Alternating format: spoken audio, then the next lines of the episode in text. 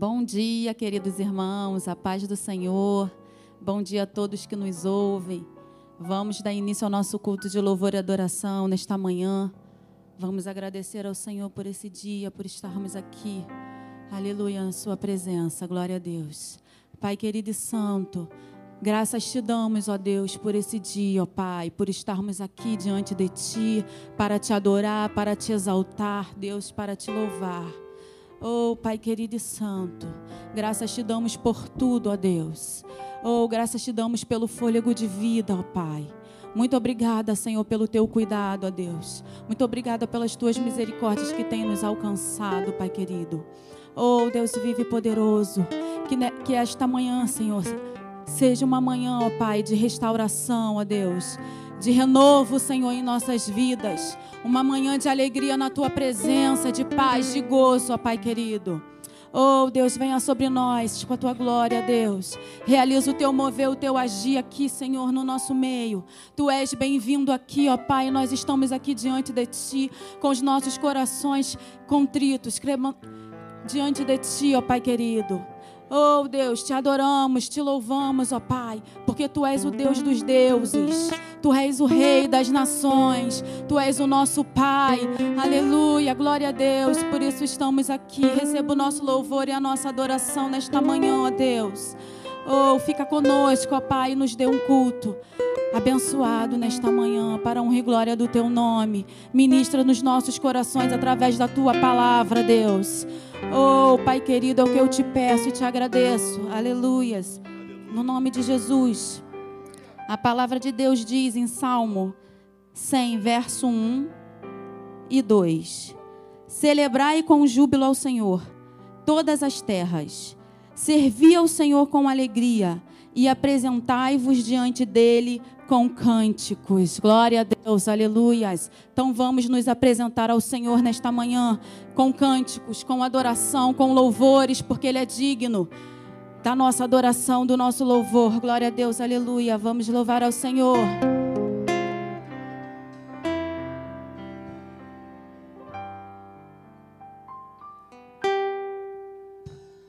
Espírito de Deus venho te adorar. Grande é a tua majestade.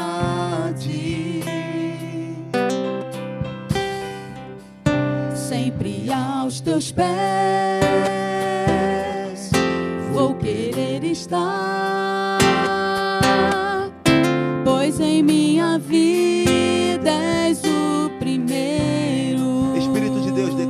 vez.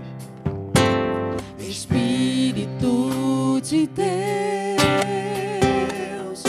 venho te adorar.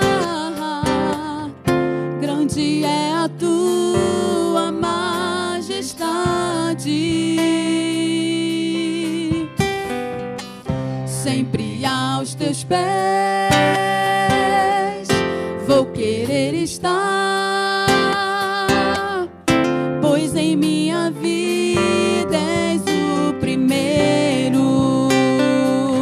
presença,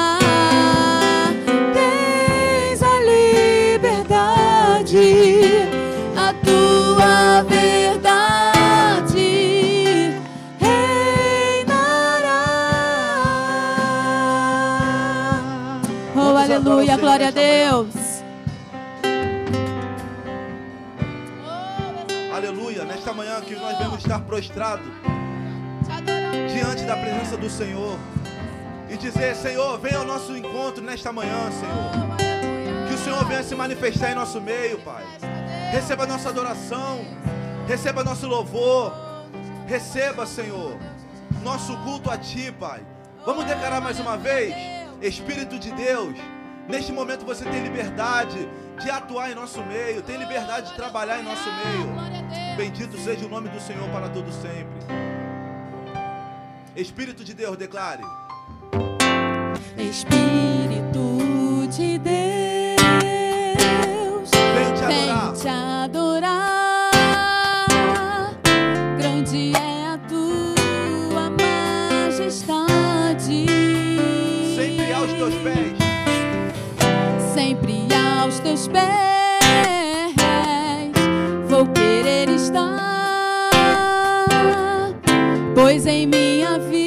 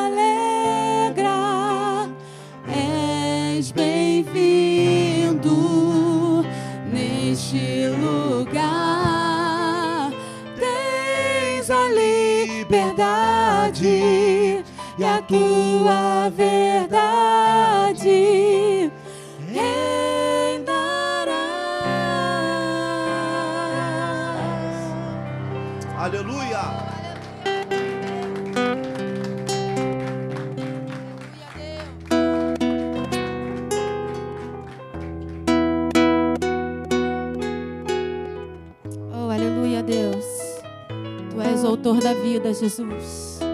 Oh, e por isso estamos aqui, ó Deus. Aleluia, porque tu nos resgatou. Aleluia. Tentaram me parar, me fazer desistir,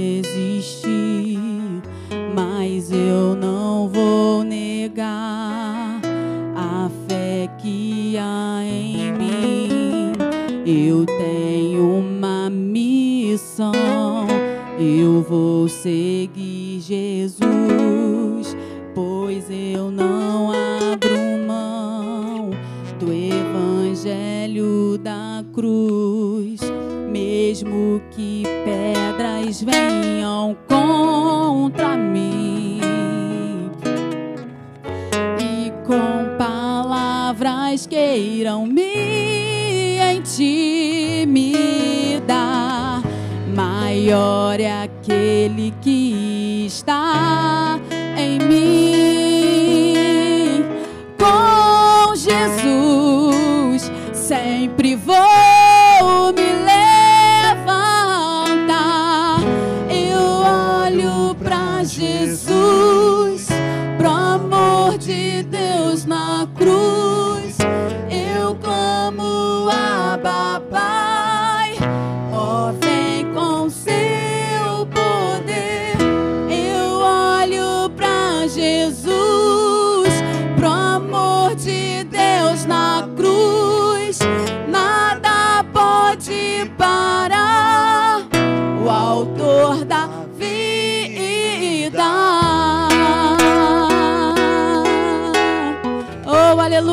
Glória a Deus. Mesmo que pedras venham contra mim e com palavras queiram me intimidar, maior é aquele que está em você. Oh, aleluia. Em mim, com Jesus, com Jesus.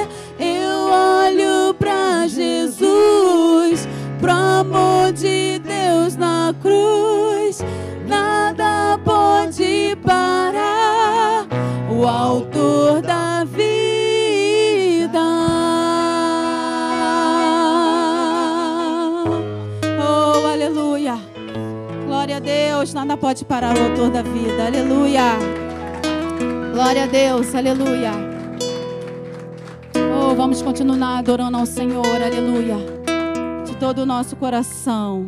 Oh, aleluia. Vamos aproveitar essa oportunidade que nós temos. Oh, aleluia. Dar a nossa melhor adoração ao Senhor, nosso melhor louvor.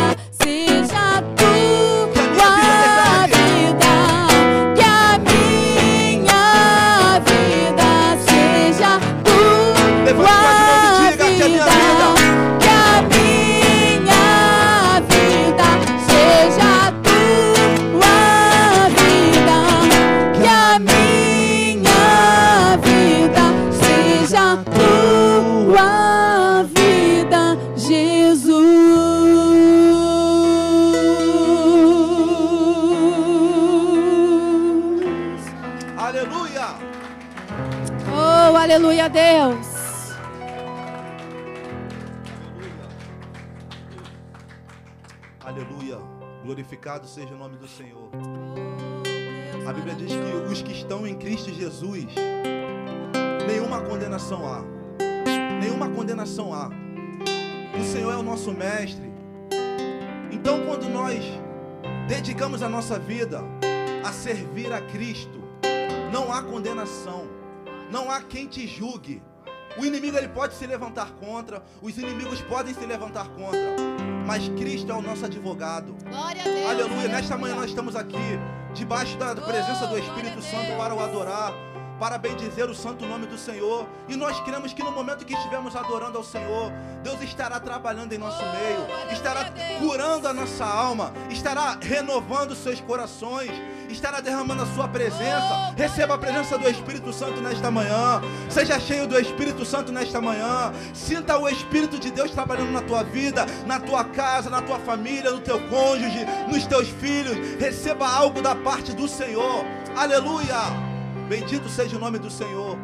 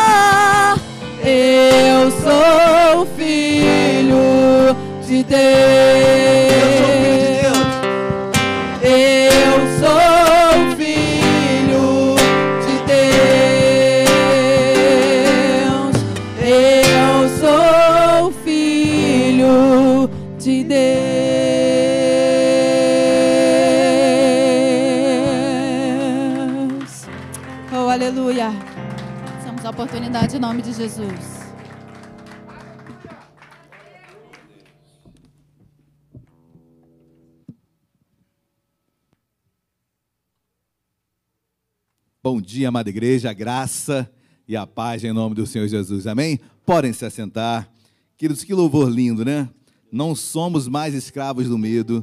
Hoje nós temos livre acesso ao Senhor. Não precisamos de ninguém que nos represente. Nossa única representação está em Jesus Cristo de Nazaré. 1 Timóteo 2,5. Só há um mediador entre Deus e os homens, Jesus Cristo, o homem. Amém? Ele é o nosso mediador, ele é o nosso padroeiro, ele é a nossa ponte, ele é o nosso pontífice, é a ponte, é o mediador, a ele a honra, a glória, todo louvor. Amém? não existe mais medo, nós temos livre acesso ao Senhor e é por isso que nós estamos aqui nesta manhã. Amém, queridos? Glórias a Deus. Você foi abençoado nesta manhã?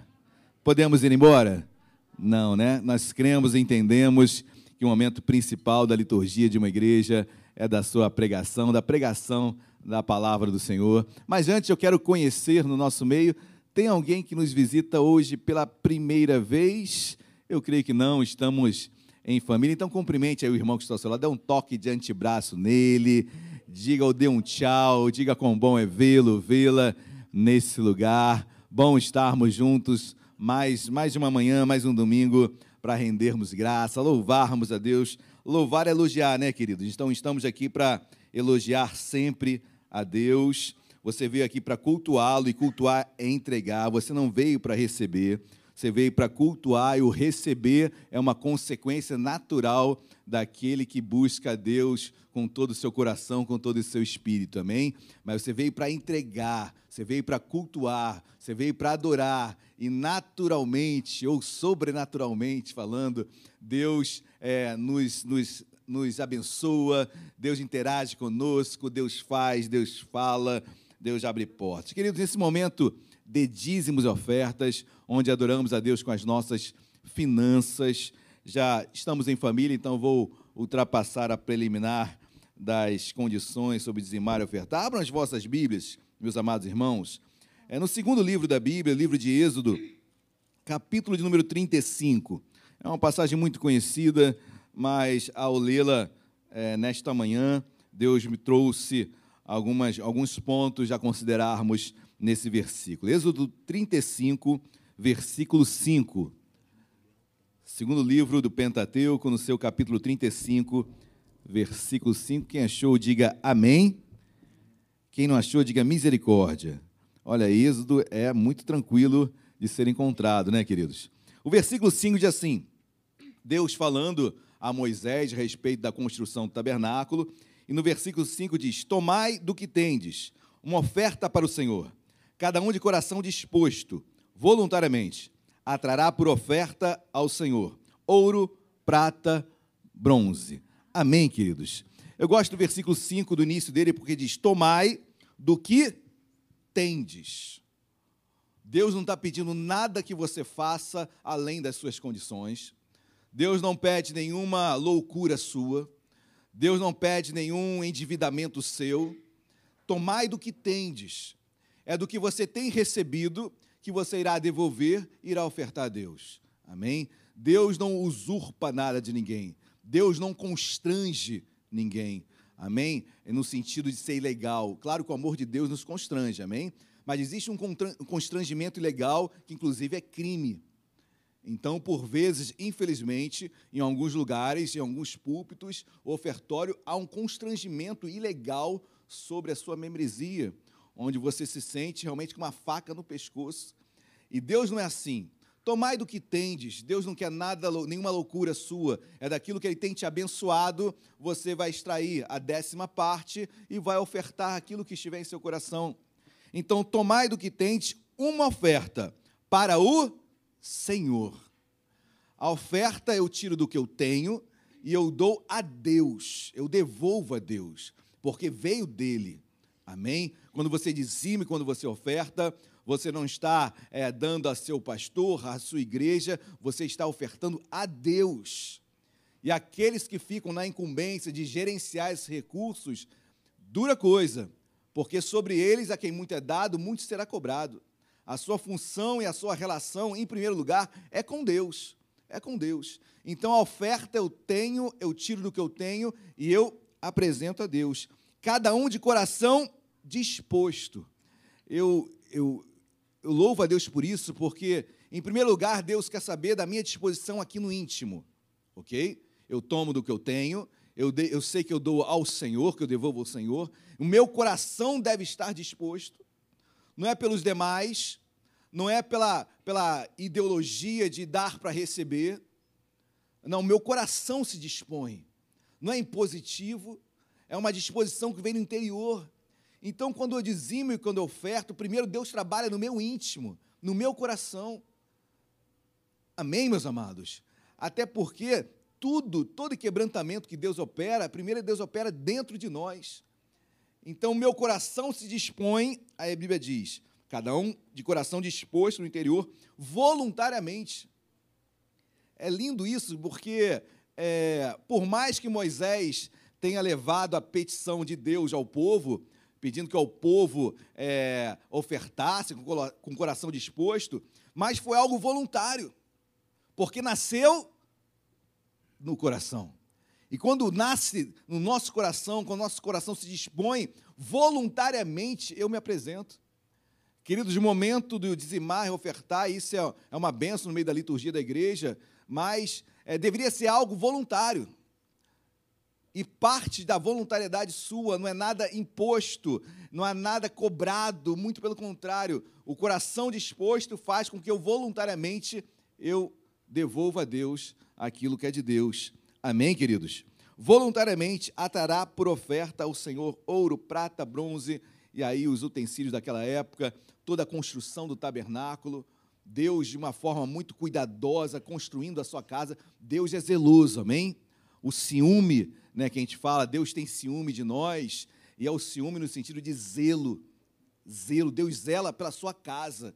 Você vai ver em cada utensílio do tabernáculo como Deus é meticuloso, como Deus vai cuidando, madeira de acácia. Olha, a argola tem que ser assim, os varais devem ser desta forma. O tabernáculo com todo cuidado. O que me chama a atenção diante de tudo isso, eu já estou quase encerrando, queridos, é o versículo 30, que pouco nós lemos em momentos de dízimos, ofertas. Olha o que diz versículo 30 do capítulo 35. Disse Moisés aos filhos de Israel: Eis que o Senhor chamou pelo nome a Bezalel. Olha que nome lindo para o seu filho aí, ó. Bezalel, filho de Uri, filho de Ur, da tribo de Judá. O Espírito de Deus o encheu de habilidade, inteligência e conhecimento em todo artifício. E para elaborar desenhos, trabalhar em ouro, em prata, em bronze, e para lapidação de pedras, engaste, para entalho de madeira, para toda sorte de lavores também lhe dispôs de coração para ensinar a outrem, a ele e a Oilabe, filho de Aisamaque, nomes lindos, queridos, da tribo de Dan, olha, dá quase aí uns quatro filhos já. Marina, olha, eu creio que aqui já está uma lista boa de filhos, nomes, certamente serão nomes assim, é, sui generis, difícil encontrar um igual, será difícil. Brincadeira, né, Marina? Misericórdia. Mas Deus parando aqui, querido, Deus os encheu de habilidade. Esses homens, onde Deus encheu de habilidade, de inteligência, é, o ofertar deles não se, se resumia ao financeiro, a prata, o ouro. A habilidade que eles tinham, eles ofertavam também em prol da obra. Uma obra que é feita, uma, eu tenho um irmão aqui que eu não preciso mencionar, que doou essas luzes aqui todas. Né? Isso é uma forma e, e mão de obra também. A mão de obra que você faz, é, ajudando uma coisa na igreja, consertando isso e aquilo, é uma oferta da sua habilidade. E é interessante que, é, eu tenho que ler porque esses são nomes peculiares, né? Bezale, Bezalel não apenas meteu a mão na obra, mas ele passou o ensino para outros. Que que oferta linda. Talvez eu esteja desempregado, mas isso não quer dizer que eu não oferte na casa de Deus, porque eu oferto o meu tempo, a minha expertise, o meu talento, a minha habilidade, a minha inteligência. E às vezes uma pessoa dessa é jubilada porque não tem momento, não está com a sua vida financeira é, na melhor forma possível, mas ela oferta naquilo que ela tem. Glória a Deus por isso. Então, que Deus possa abençoá-lo e também abrir o um entendimento sobre oferta, num sentido é, lato senso, né? para todos, para todos, que não se resume ao quanto, mas também a sua disposição, na sua habilidade, inteligência, em tudo aquilo que Deus te deu. Amém? A maior oferta, pastor, quando que eu deixarei de dizimar e ofertar? Quando eu for para a glória. Porque na glória a própria oferta sou eu. Somos por completo. Nos, nos devolveremos, se assim eu posso falar, para, para Deus. Então, queridos, em todo o meu ser. Então, oferte e dizime todo o seu ser. Amém? Glórias a Deus. Aí na sua poltrona, atrás dela, tem envelope de dízimo e de oferta. Antes de louvarmos, vamos, vamos orar. Vamos colocar de pé um envelope vazio mesmo ainda.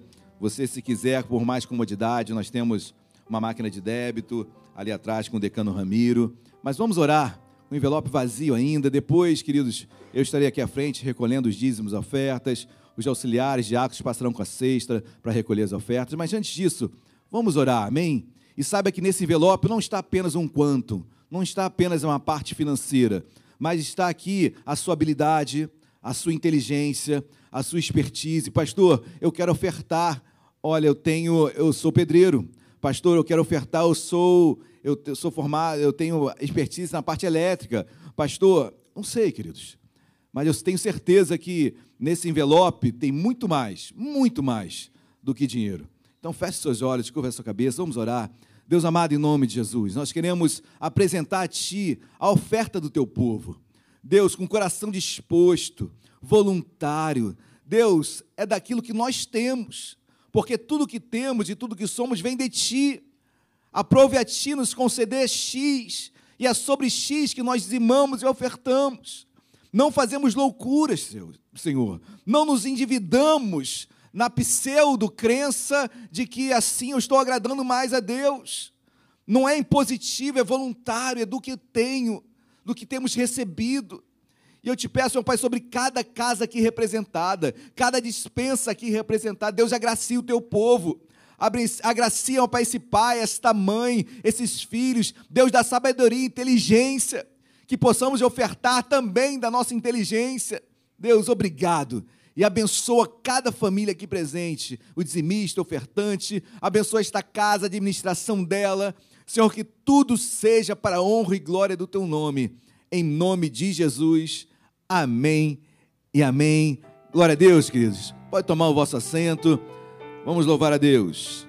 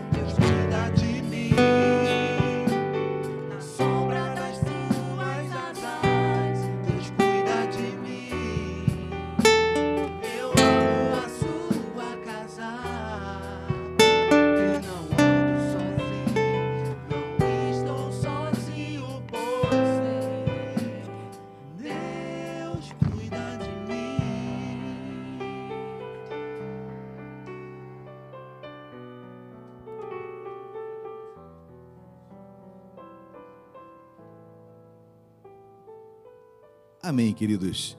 Vocês foram abençoados, amém? Tenho certeza que Deus tem muito mais para nós nesta manhã. Então, sem mais delongas, eu queria chamar meu querido amigo, pastor Rodrigo Pena, que a igreja receba com uma calorosa salva de palmas ao Senhor Jesus. Um prazer, uma honra receber o pastor Pena, dirigente da igreja Nova Vida do Riachuelo. Agradecer a presença também de sua esposa, Patrícia, que ali a Luciana e a Patrícia estão colocando todas as conversas em dia, e são muitas, então são amigas abençoadas. Então quero louvar a Deus pela vida do pastor.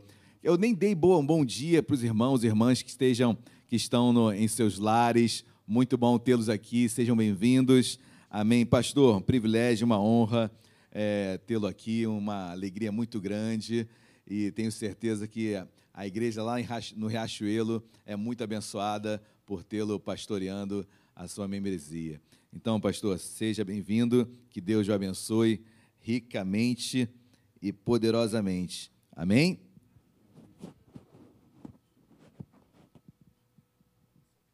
Maravilha. Bom dia, amados.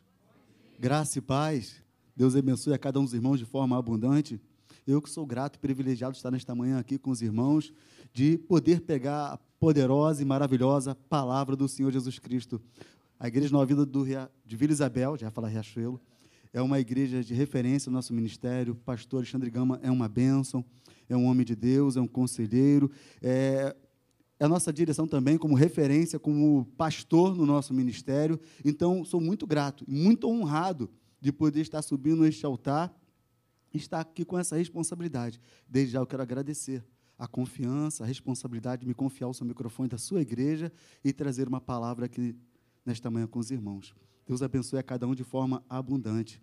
Bem, já foi falado um pouco, sou da Igreja Nova do Riachuelo, sou pastor regente, pela misericórdia do Senhor Jesus Cristo, estamos ali há quase cinco anos já caminhando, e Deus é bom, e Deus tem nos sustentado, estamos aqui cultuando, e esta hora, nesse mesmo horário, também tem a diaconisa Suzana pregando a palavra do Senhor lá, e o mesmo Deus está lá, Ele está aqui também neste lugar, nos abençoando, nos consolando, nos confortando e avivando de forma abundante.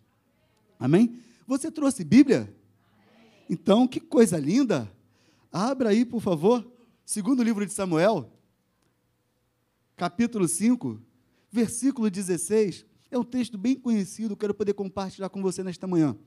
Segundo Samuel, capítulo 5, versículo 16. Eu vou esperar você encontrar. Se o seu irmão ainda não encontrou, você possa estar com ele o auxiliando, o ajudando. Segundo Samuel, capítulo 5, versículo 16.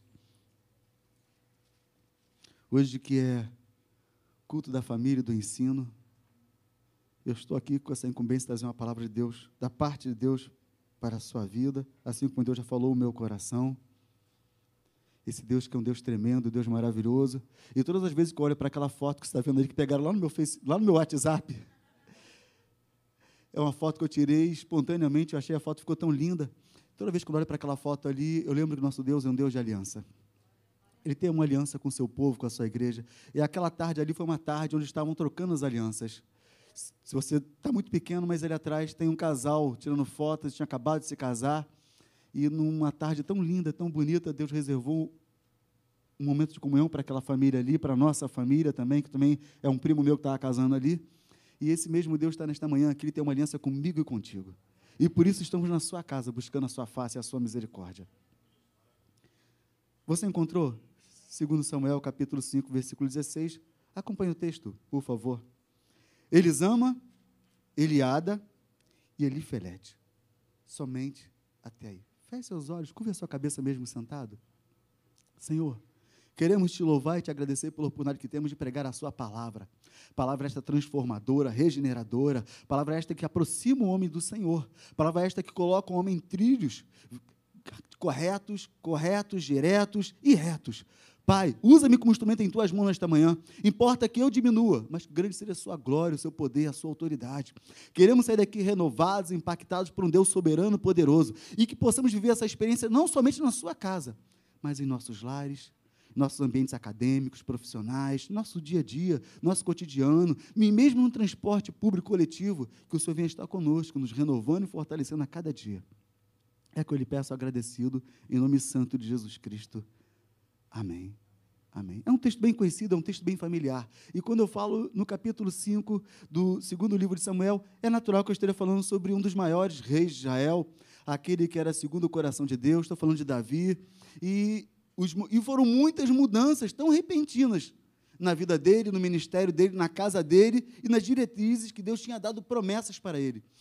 Vale lembrar que o profeta Samuel vai lá na casa dele e manda Jessé chamar todos os seus filhos. E vem desde o primogênito até os demais. E ele sente falta e pergunta: Não tem mais filhos na sua casa? Jessé tem mais um, está lá no campo. Nem o próprio pai acreditou que tivesse algum potencial aquele menino do campo, aquele que estava apacentando os animais. E quando ele chega à casa do seu pai, ele recebe promessas de Deus para a sua vida, para o seu ministério. E as promessas eram tão tremendas que iria atingir a todo um reinado. E o interessante é que nesse processo todo, mesmo ele conhecendo e sabendo o que Deus tinha falado para com ele, ele foi paciente e obediente em esperar o tempo de Deus na sua vida. E quando eu vou lá no capítulo 2 do segundo livro de Samuel, eu vejo Davi perguntando ao Senhor: Senhor, eu vou subir às cidades de Judá? Sobe. Qual é a cidade? Vai subir a Hebron. Saul já era morto. Já estavam buscando um novo sucessor para Saul para tomar conta de Israel e ele sobe tão somente para Hebron. E ali ele reina na, sobre a tribo de Judá. Ele fica sete anos e meio reinando sobre a tribo de Judá de Hebron, enquanto as demais onze tribos estão seguindo o filho de Saul, o filho daquele que era o rei da nação. Houveram guerras, tiveram conflitos, e ele ficou ali aguardando o tempo de Deus. O interessante é que ele sabia que ele iria tomar posse e ia reinar, iria reinar sobre 12 nações. Mas o que me chama a atenção e é muito peculiar a Davi e que nós buscamos como exemplo no dia de hoje é obediência ao nosso Deus. Algo que muitas vezes as pessoas colocam em segundo plano. O orgulho, a vaidade, o ego, a avareza tomam conta de tal forma que as pessoas não querem nem esperar. Não, chegou o meu tempo, e talvez nem seja o tempo. E talvez não seja nem o que Deus reservou para ele, mas eu te digo com toda certeza que é no meu coração. Algo que eu aprendi muito tempo lá atrás. Eu levo comigo nos meus dias de hoje. O segredo do seu sucesso é a obediência. Seja no seu ambiente acadêmico, seja no seu ambiente profissional, seja no seu ambiente familiar, seja no seu casamento, seja aqui no seu serviço ministerial da casa do Senhor. Tenha obediência e saiba esperar o tempo de Deus sobre a sua vida. Não venha pular situações ou cargos. Não venha passar por cima de oportunidade de aprendizado e conhecimento e enriquecimento. Deus não tem pressa para fazer o que vai fazer na sua vida, no seu casamento, na sua casa. Tenha paciência para guardar o projeto de Deus na sua vida. Ele está no controle o tempo inteiro. Nada irá faltar, nunca irá faltar. Eu me lembro bem quando eu tinha 12 anos de idade, quando Deus falou pela primeira vez comigo que eu ia assumir a função pastoral. Era uma pré-adolescente, 12 anos de idade. Eu fazia parte de um outro ministério, de uma outra igreja, que hoje também é muito grande. E, sendo neto de pastor, ou melhor, é, meu avô era pastor, já está com pai, meu pai também é pastor, e tudo que eu não queria era assumir essa função, a função pastoral. Aí você me pergunta, por que isso, pastor? Porque eu vi o meu avô pagar preço, e até o dia de hoje eu vejo meu pai pagar preço. E a luta é muito grande, a cobrança também é muito grande, pois quanto mais é dado, mais será cobrado. Então eu falei, Senhor, não, me deixa trabalhando nos bastidores, me coloca lá servindo lá atrás, deixa eu trabalhar, ajudar, cooperar, não quero ter nome em lugar nenhum, nem meu nome apareça. Eu quero é servir, eu quero é cooperar, eu quero estar disponível para trabalhar na seara do Senhor. Quantas e quantas vezes eu fui convidado para ser auxiliar, depois já maduro, casado? Não, não quero precisar ser auxiliar, não. Eu quero servir sem ser auxiliar. Eu quero trabalhar sem ser notado. Importa que ele apareça.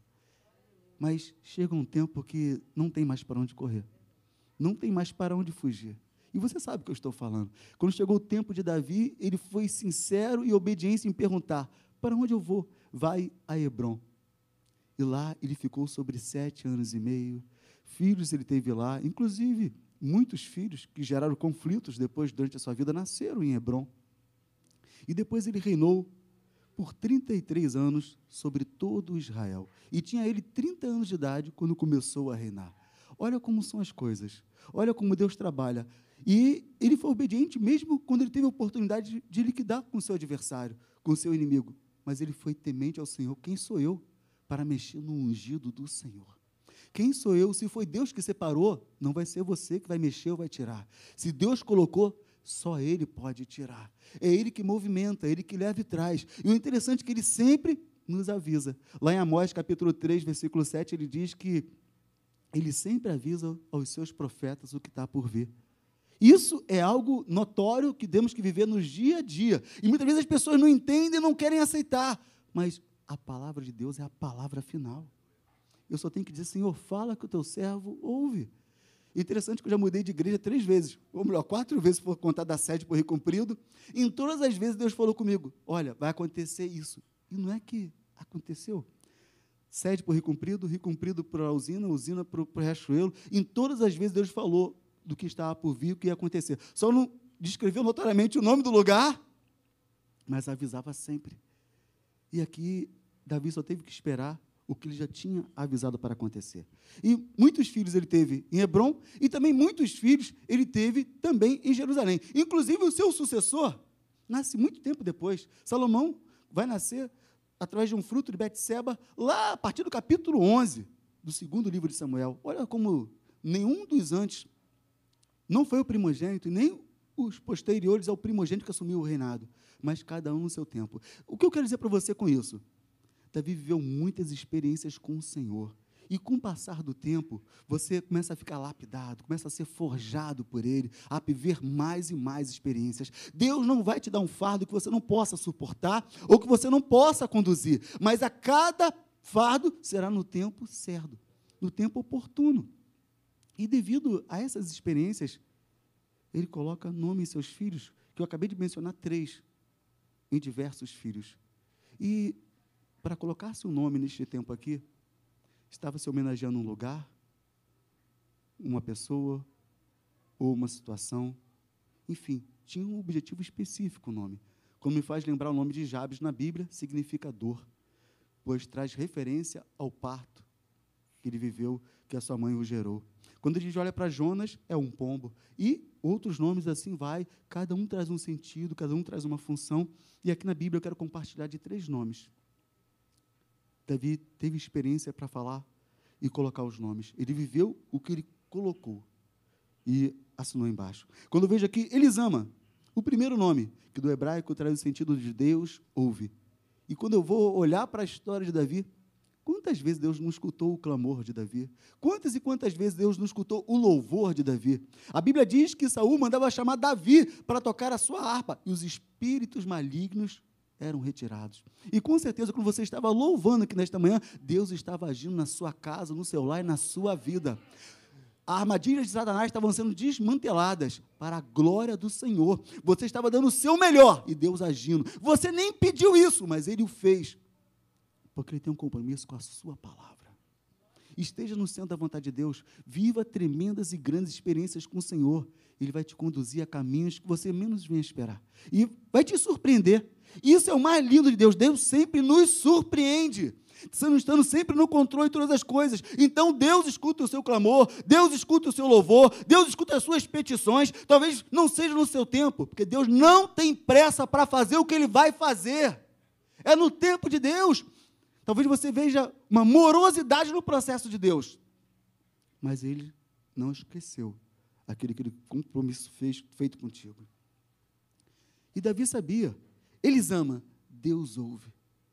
Mesmo um homem como um sujo de sangue, mesmo um guerreiro do campo, mesmo um homem separado para ir para o campo de batalha. Ele não foi aquele separado para ficar dentro do templo, do palácio, olhando a Bíblia, pensando e articulando, não, vamos agir dessa forma, vamos trabalhar, vou mandar uns homens por aqui, homens por ali. Não, ele era o homem que ia na linha de frente. Quantas batalhas, quantas lutas, quantas mortes, quantas situações adversas ele não teve que enfrentar mas, mediante as situações, Deus escutava o clamor deste homem. Ele tinha certeza disso. E, e talvez muitas vezes nós achamos que Deus não está nos ouvindo. Porque somos pecadores, porque erramos, porque vacilamos, porque tropeçamos, porque falamos de alguém, porque cometemos atitudes inesperadas e no calor da emoção fazemos coisas que não deveríamos fazer. E até falamos coisas que não deveríamos falar. Querido, eu vou te contar uma coisa. Quando falamos em excesso e magoamos pessoas, para consertar o. Questão de segundos você solta o que não deveria soltar. E para reconstruir esse processo, demora-se muito e muito tempo. Isso se você conseguir a voltar ao estágio inicial deste relacionamento que você um dia criou e cultivou. Mas Deus escuta, Deus atende, Deus dá resposta, Deus dá direção. E Davi tinha esta convicção: Ele ama, simboliza Deus ouve, porque inúmeras vezes estive aflito, angustiado, e Deus atendeu o meu clamor, Deus mandou resposta, Deus mandou direção, Deus mandou provisão. Oh, meu Deus, provisão é algo tão necessário para o século 21. Atravessamos um processo tão triste e doloroso, vivemos rupturas em 2020, e se você está hoje pela esta manhã aqui, é porque Deus te sustentou e escutou o seu clamor, escutou as suas petições. Deus te colocou de pé para viver, para você viver um novo tempo de Deus. Viva com excelência 2021. Faça com alegria, faça com prazer, faça com zelo. Não espere ninguém pedir nada a você. Se coloque à disposição, Senhor, estou aqui para servir, estou aqui para trabalhar. 2021 será muito mais agitado do que foi 2020. E grandes coisas Deus vai fazer no nosso meio. Eu costumo dizer lá em casa que Deus vai nos surpreender no ano 2020, seja na economia, seja na saúde, seja na política. Deus vai nos surpreender, mas como assim não tem nenhuma perspectiva de melhora no canto nenhum? Nas três áreas que eu fiz menção aqui. Mas eu creio e eu coloco a minha fé em prática que Deus vai fazer um mover sobrenatural. Você crê? Eu creio também. Eu creio nesse Deus vivo e poderoso. Por quê? Porque ainda tem um povo orando e clamando. Existe ainda um povo que dobra joelho dentro de casa e fala: Senhor, nós cremos, ó Pai, que o Senhor está trazendo livramento, está trazendo cura, está trazendo avivamento para a sua igreja. E olha que as pessoas pensam logo no âmbito financeiro. Eu creio que o financeiro também vai acontecer algo tremendo, mas eu creio no âmbito espiritual, o mover de Deus. Deus levantando pessoas, levantando pessoas caídas, cabisbaixas, moribundas, tristes e chateadas e colocando de pé para fazer um, uma grande obra. E Deus vai fazer aqui também em Vila Isabel para a glória do Senhor Jesus. Deus está ouvindo o seu clamor, Deus está ouvindo as suas petições. O que é seu, ninguém põe a mão. O que é seu está reservado pelo próprio Deus vivo e poderoso. Eu não sei como você encara as situações de adversidade eu encaro que meu Deus está no controle. Interessante que meu filho fez prova domingo passado. E quando eu passava perto de algumas instituições, como o alvo está sendo almejado, eu levantava a mão na mesma hora, uma, uma cadeira. Só queremos uma cadeira ali e mais nada. Eu creio que muitos dos filhos dos irmãos, nos dois últimos domingos pela manhã, à tarde, aconteceram a mesma coisa. E, e todas as vezes que ele saía lá de casa para fazer, eu não estava em casa, mas minha esposa estava com ele. Deus é contigo. Crê então somente, faça a tua parte, Deus vai fazer a parte dele. E nós estamos crendo na vitória, porque nós confiamos e vivemos esta palavra. Que eu preciso saber ouvir a direção de Deus, eu preciso saber qual é a palavra. E Deus muitas vezes usa de formas peculiares para falar conosco. Deus vai falar através da palavra. Deus já começou a falando através das orações, dos louvores que tivemos aqui nesta manhã. E quando você menos espera, Deus está cuidando de você, te surpreendendo, que seja na calçada caminhando. Eu me lembro que uma certa vez eu indo trabalhar de manhã e caminhando pela calçada, atribulado, angustiado, mas falando com Deus e, e clamando a Ele, já pedindo a misericórdia dele por uma determinada situação que muito afligia a minha alma. De repente eu paro num, num semáforo para atravessar a rua e tinha um senhor que parecia que estava carregando um, um, carrinho e parecia ser vendedor ambulante, estava indo para o local dele de trabalho. E ele estava indo. E até então eu estava ouvindo ele, um barulho vindo dele, mas não estava muito prestando atenção. E conforme nós atravessamos a calçada junto, a, o semáforo junto, a rua, e chegamos do outro lado, se aproximamos mais, e o barulho diminuiu. Eu pude ouvir que ele estava louvando ao Senhor. Ele estava indo trabalhar, puxando o seu carrinho e louvando. Nunca vi aquele homem na minha vida. Nem eu conheço, nem ele me conhece. Tanto que a gente nem se cumprimentou. Mas o louvor dele estava falando comigo e era para eu ouvir naquela manhã. Deus reservou, ele nem sabe disso, mas na mesma hora, muito obrigado, meu Pai, porque o Senhor ainda cuida dos seus nos mínimos detalhes. Ele está louvando, está dando graças a Deus aí pelo louvor, e eu estou recebendo essa palavra, eu nem conheço ele. Isso é o cuidado de Deus para conosco. Esse é o agir de Deus de forma sobrenatural. E às vezes não entendemos. Queremos que apareça alguém e fale para você: Eis que eu te digo. Não, Deus vai agir nos detalhes. Esteja atento para ouvir a voz de Deus. Esteja atento. Deus escuta o seu clamor, sim. Deus atende às suas petições. Nada está passando em branco, mas saiba esperar o agir de Deus. Saiba esperar o momento de Deus. Eu não sei qual é o seu projeto para 2020. E se você ainda não fez um projeto para 2020, eu quero lhe motivar nesta manhã a construir um projeto, a construir um sonho. Por mais que o cenário seja muito difícil e com muitas controvérsias, venha construir um projeto, venha construir um sonho. Ou então um sonho está na gaveta?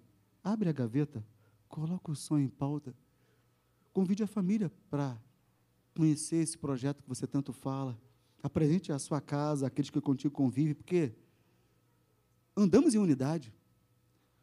Amém? Família é projeto de Deus. Então, o seu projeto faz parte do seu sonho. Você não sonha sozinho. Você não anda falando por aí, eu vou fazer. Mas nós vamos fazer.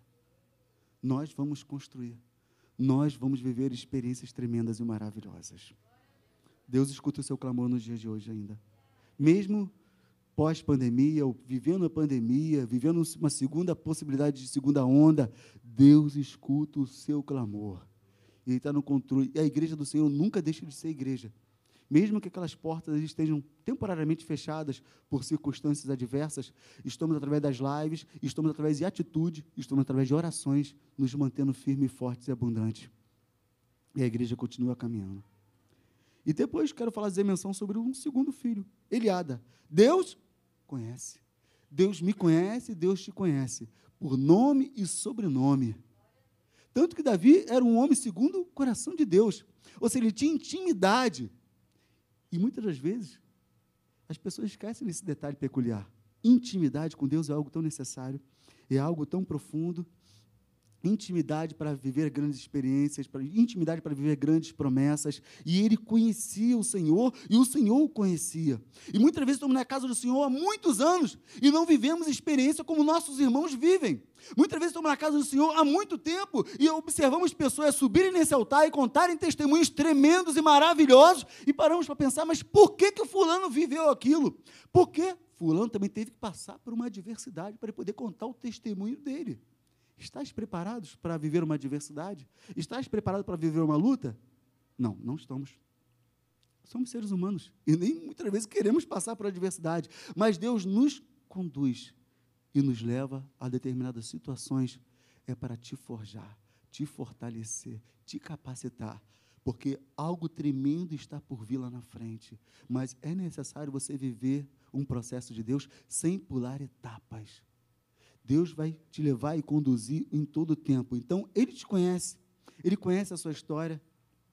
E olha, quando paramos para avaliar todo um contexto de história, aqui nesta manhã, nós temos irmãos com idades diferentes, com culturas diferentes, localidades de nascimento diferentes. Aqui deve ter pessoas de vários estados, como também de outros bairros também, e com muitas experiências profissionais e de vida diferente. Mas o que nos une nesta manhã é a presença do Senhor. E é ela que traz essa unidade na casa do Pai. Estamos aqui em unidade. E Ele nos coloca na posição de servos de Deus. E andamos em unidade. Andamos em avivamento. Querido, não viva esse avivamento somente na casa do Senhor, mas quando você sair para aquelas portas ali, leve este avivamento para a sua casa, para a sua família. Mas, pastor, eu sou o único cristão na minha casa mais um motivo para você levar esse avivamento na sua casa. Levar essa tremenda palavra de Deus. Eu me lembro que certa vez, quando eu pastoreava a igreja Nova Vida da Usina, um jovem que estava para ser batizado na nossa igreja ficou doente e, coincidentemente, ficou hospitalizado, internado no hospital ao lado da igreja ali, que é a Ordem Terceira. E eu fui lá visitá-lo justamente no dia que a mãe dele estava lá. A mãe e o pai. Conheci os dois naquela hora, foi uma, uma tarde de alegria, de comunhão. Muito sorridente, muito simpática comigo. Aí teve uma hora que eu ainda brinquei, querido, se prepara, seu batismo está chegando. Vai descer as águas, tem que sair daqui logo, porque vamos concluir o seu discipulado para descer as águas. Vai ser um, uma noite de festa, de comunhão para a igreja. Inclusive a sua namorada, que também fazia parte da igreja, depois virou esposa, vai estar presente. E eu percebi que ela ficou calada, a mãe dele. Ficou com os olhos bem abertos. E eu fui embora. Depois eu descobri que a mãe não sabia que ele ia se batizar. E colocou ele no paredão e botou ele para decidir. Ou você serve esse Deus aí, ou você continua morando conosco na nossa casa. Ou você vai caminhar com esse seu Jesus aí, ou você vai morar na nossa casa, e você decide. E olha que ele residia em Maricá e vinha todos os domingos de manhã para a vida da usina assistir culto conosco. E cultuava e ficava comigo até o culto da noite, todo domingo, vindo de Maricá. E não vinha reclamando não vinha murmurando, não vinha se lamentando, ó, oh, vou para uma igreja muito longe, muito triste. Ele estava vivendo o avivamento de Deus sobre a vida dele. Muitas vezes moramos aqui do lado da igreja e não temos condições nem de acordar no horário adequado para vir para a casa do Pai. Nos seguramos, nos cedemos dentro da cama e perdemos o horário. E eu sei também que quando estamos nos organizando para ir para a casa do Senhor, há um levante do nada. E às vezes não entendemos uma discussão, uma briga, algo acontece, é, um copo cai, quebra alguma coisa. Isso também é âmbito espiritual. Muitas vezes as pessoas não entendem que aquilo ali já é artimanha do adversário para te segurar, para te reter, para você não conseguir chegar na casa do Pai. Porque, na verdade, o culto já começou quando colocamos o propósito no coração de vir servir. Conclusão dessa história. O menino, depois conseguiu conversar com a mãe, se batizou, e o interessante é que se batizou nas águas e foi batizado no Espírito Santo logo depois de eu subir das águas. E Deus trabalhou de forma poderosa. Eu fiquei surpreso, eu fiquei perplexo. Mas sabe o que é isso? É falar, Senhor, eis-me aqui, envia-me a mim, Pai. Eu quero servir, eu quero trabalhar. Esse mesmo menino nem batizado era. Ele viu, me via saindo para evangelizar domingo à tarde. Pastor, eu posso ir junto? Claro que deve, vamos. Subíamos os morros ali perto seja o Morro do Catrambi, seja o Morro do Borel, onde tinha oportunidade de visitar irmãos e, e a casa dos irmãos.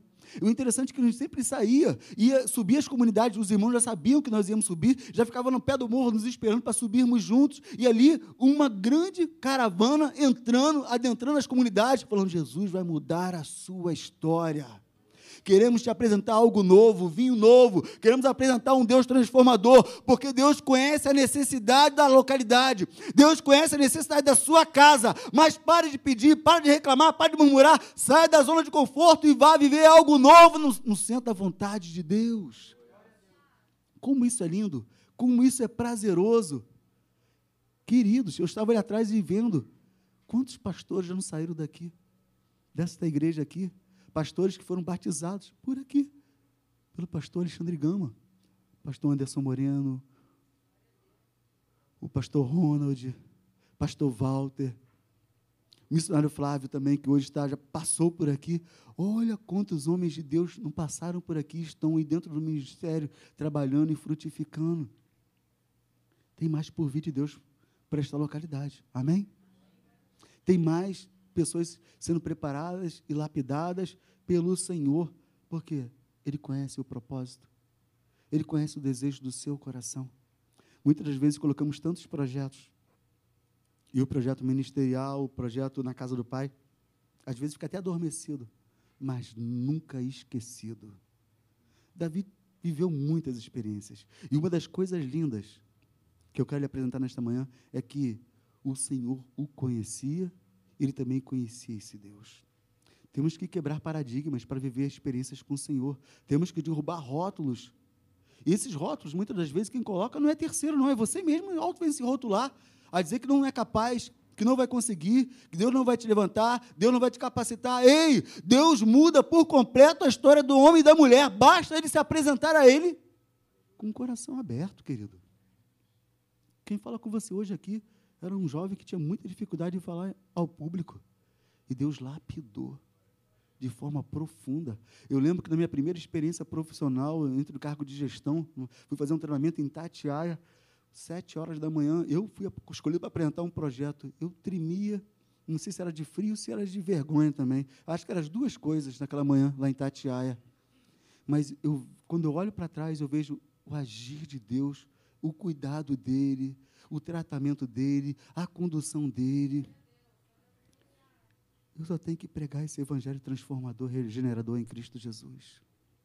Eu só tenho que falar, Senhor, estou aqui para servir. Eu nada sou e nada tenho. Mas eu quero viver grandes experiências porque é Ele que nos fortalece, é Ele que nos capacita, é Ele que nos conduz a novas experiências todos os dias. Eu lhe convido a, nesta manhã, a sair da caixinha, daquele casulo que você se encontra com conforto, com tranquilidade, sombra e água fresca, ar-condicionado ligado. Aquela zona de conforto. Porque para viver experiências com Deus, muitas vezes é necessário sairmos da caixinha, sairmos da zona de conforto para vivermos grandes experiências. Esteja disponível, esteja acessível. Não fique na retranca. Por que eu falo isso? Porque Davi tinha a certeza e convicção que Deus conhecia ele na sua intimidade. E Deus também te conhece nos seus detalhes. Ele sabe o que gera pavor no íntimo do seu coração. Ele sabe o que gera medo. Mas nesta manhã, Ele vai lhe fazer superar esses obstáculos, lhe levantando de uma forma diferente, uma postura diferente e vivendo experiências 2021 de forma diferente. Ei, eu lhe convido a você viver este ano que apenas está começando. Ei, hoje é o último dia de janeiro. Ainda temos mais 11 meses vindo por aí. Quantas coisas não vão acontecer? Você acha que não vai vir luta? Você acha que não vai vir? Será? Porque não, não teremos muitas adversidades? Eu sei de uma coisa: aonde eu passar, meu Deus estará vindo comigo também. E aonde você estiver, Deus vai estar contigo também. Você pode atravessar o vale da sombra da morte. E quando eu olho para 2020, desculpe a expressão que eu vou falar, mas nós atravessamos o vale da sombra da morte e muito próximo.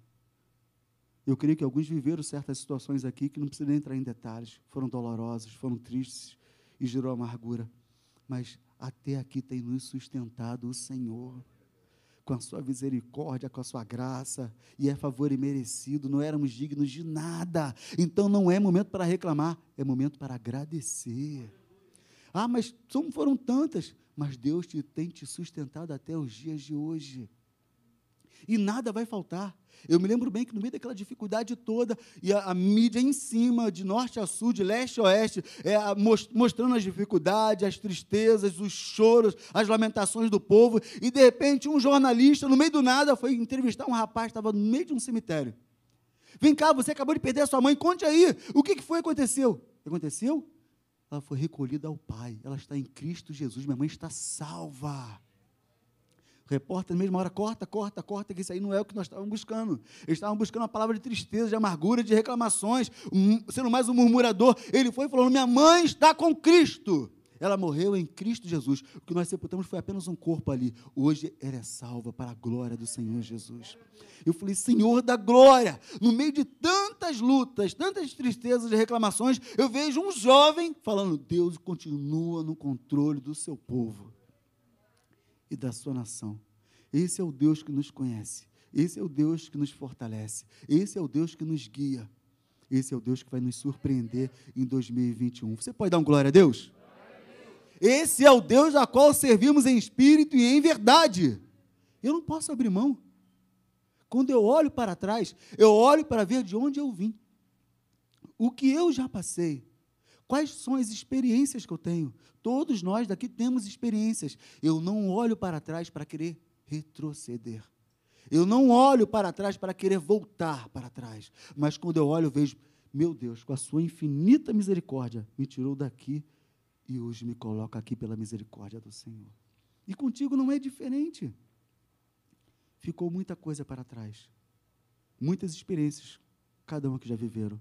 Mas essas experiências é para levarmos conosco e nos fazermos e sermos servos melhores, homens e mulheres melhores todos os dias. Abandone o velho homem. Abandone a velha criatura e viva o centro da vontade de Deus. E isso vai ser muito bom e maravilhoso para a sua vida. Vamos continuar? Volte aqui ao texto. Eu quero falar sobre o último nome aqui. Elifelete. Três nomes, cada um com um sentido. Deus ouve, Deus conhece, e o terceiro, Deus faz. E como faz? E como trabalha? Você trabalha e até o dia de hoje continua trabalhando em prol da sua casa, em prol da sua família, em prol dos seus objetivos. E outra coisa, o objetivo maior que é a obra dele na casa dele. Deus nunca deixou de fazer a sua obra. E mesmo quando Davi se sentiu cansado, abatido, Davi já tinha um projeto preparado. Salomão, o templo, está aqui o projeto, está aqui as madeiras, está aqui os utensílios, está aqui os sacerdotes, ainda tem mais. Separei recursos para isso. E ainda tem mais, vou dar do meu bolso, meu recurso, ouro e minha prata, do meu bolso, para ajudar essa obra. Por que Davi preparou? Porque ele sabia que o nosso Deus continuava no controle de todas as coisas. E nós ficamos muitas vezes ainda surpresos, porque Deus nos surpreende. Deus, quando trabalha nos detalhes, ficamos ainda perplexos. Ainda tem gente que vira para você e fala: Meu Deus, mas como você é sortudo! Como, como a, a sua oração eu falo isso porque às vezes os vizinhos comentam: Poxa, a reza do seu marido deve ter. Vira assim mesmo para minha esposa: a reza do seu marido. Aí minha esposa vai e corrige. Não, querida, ele ora ao Senhor realmente, mas é, é a misericórdia. É a misericórdia que tem nos alcançado, mas isso, esse privilégio não é só nosso. Deus também quer agir na sua casa, na sua família, nos seus objetivos, nos seus sonhos. Às vezes as pessoas não entendem. As pessoas têm dificuldade de compreender como que você consegue, em plena de grande dificuldade, em grande luta, você deveria estar chorando e reclamando e murmurando, você consegue sorrir. Você consegue abrir um sorriso. Você consegue cumprimentar as pessoas, consegue dar bom dia, consegue dar boa tarde, consegue ser simpático, consegue ser alegre, consegue ser dinâmico. As pessoas ficam perplexas. Ano passado, plena pandemia, Deus, pela sua infinita misericórdia, depois de nove anos, conseguimos fazer uma obra lá na nossa casa que mudou as coisas. E parece que a obra estava incomodando todo mundo. E eu sempre procurando atender todas as reclamações, todos os pedidos, mas como é que pode? Estamos vivendo uma pandemia, vivendo uma situação adversa, e está. Ei. Enquanto tem muitas pessoas se preocupando com o nosso dia a dia, com o mundo natural, eu quero me preocupar com o mundo espiritual. Eu preciso me preocupar com o reino. Eu preciso me preocupar com vidas. Eu falei e ratifico. A igreja, pleno pandemia, as portas daqui possivelmente ficou fechada, como a do Restaurador também fechou. Mas a igreja não deixou de ser igreja em, em momento algum. Levando sempre carinho, palavra de vida, palavra de cura, palavra de libertação. E, quando possível, até presencialmente, mesmo que a distância, assim, alguns metros, dando tchau, ouvindo assim, tocando a mão com mão, ou levando um mantimento, levando um sustento, porque vieram famílias passando dificuldade de fome, e a igreja continuou atuando pela misericórdia do Senhor. E olha que teríamos todos os motivos para nos preocupar, o cabelo ficar mais branco que já está, porque temos a, o, as concessionárias que não, não, pararam de prestar serviço, a conta do aluguel não deixou de chegar, mas tudo caminhou de forma plena. Deus fez maravilhas. Deus fez brotar coisas surpreendentes no terreno que nós temos semeado todos os dias. E o que você tem semeado? Porque se você semeou abacaxi, você não vai conseguir colher morango. Se você semeou uma carambola, por exemplo, não vai colher laranja. Você acaba colhendo naturalmente o que você semeou naquele terreno ali. E mesmo que o terreno muitas vezes seja um terreno não propício para cultivar frutas e verduras e legumes, quando Deus está contigo no projeto, os frutos vão surgindo de forma inesperada. Deus nos surpreende, porque Ele faz, enquanto você está aqui servindo, só adorando, Ele está lá fora cuidando do que é seu também, cuidando do seu bem maior. Aí você pensou, não, meu carro está ali fora e está cuidando do meu carro. Querido, seu carro é detalhe. Eu estou falando da sua família que está lá fora, que é o seu bem maior, que foi Deus que te deu é o seu bem mais precioso que Deus tem para contigo, é a sua casa, é a sua família. Cuide, zele, seja responsável, seja maduro, seja obediente, ande no centro da vontade de Deus e irás ver irás ser surpreendido pelo Espírito Santo de Deus. Certa vez eu lembro que sofremos, sofremos um acidente subindo uma serra de Petrópolis com muita chuva. Ocorreu uma, uma colisão com o nosso carro e o carro, aparentemente, quando encostamos no ônibus, eu falei, não aconteceu nada, porque estamos todos bem no carro, parece que foi só um, um, um, encostou de leve. Quando eu saí do carro, a chuva parou, a gente, a gente saiu no meio da chuva para dentro de um restaurante, e quando a chuva parou, fui olhar o carro, falei, Jesus, nós estávamos dentro desse carro, a frente virou uma sanfona, a frente sumiu. E quem estava dentro do. E as pessoas lá de fora, muito preocupadas, achando que tinham morrido todo mundo, porque a frente do carro sumiu debaixo do ônibus. E quem estava dentro do carro, nem sentimos nada, nem sentimos direito o impacto. Eu fiquei surpreso o cuidado de Deus. Aí voltamos para casa, estava indo para Juiz de Fora. Voltamos para casa, minha esposa acabou até seguindo com meu cunhado para um outro local. E no dia seguinte, eu poderia estar em casa reclamando, murmurando, me lamentando pelo carro que ficou todo acidentado. Eu lembro que meu cunhado me chamou para evangelizar lá na comunidade de São Carlos. Eu falei, então vamos juntos, vamos lá. Vamos visitar uma irmã nova convertida. A gente chegamos lá, cultuamos, adoramos ao Senhor, e vários irmãos apareceram e começamos a cultuar. Olha que alegria em trazer força a uma nova convertida caminhando na presença de Deus. Aí Deus nos surpreende, porque a gente vai para cuidar de alguém e Deus acaba cuidando de nossas vidas lá na casa daquela pessoa. Aí Deus explicou.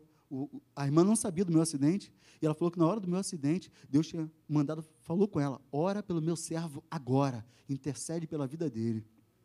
E foi justamente na hora do meu acidente. E ela começou a clamar sem saber o porquê, mas começou a clamar para Deus guardar, para Deus dar livramento, para Deus renovar as forças. E ela não sabia de nada, absolutamente nada. E mesmo naquele culto ela continuava sem saber o que aconteceu, porque eu não vou ficar esperando por aí que eu sofri um acidente, não preciso disso. As pessoas não precisam saber o que eu estou passando, a não ser que seja o seu pastor, que seja o missionário que Deus colocou diante da sua vida. E Deus começou a revelar que não era para eu chegar naquela cidade, Deus estava dando livramento de morte naquela cidade, algo ia acontecer e ele estava cortando o laço. Ainda virou para mim e falou, é alto bom tom, lembro como se fosse hoje. O seu carro é detalhe, perto do que eu quero fazer, o que eu vou fazer na sua vida. O maior bem que eu tenho te dado é a sua família, continua intacta. Ainda falou, porque eu estou no controle. Eu falei, Senhor, que Deus maravilhoso.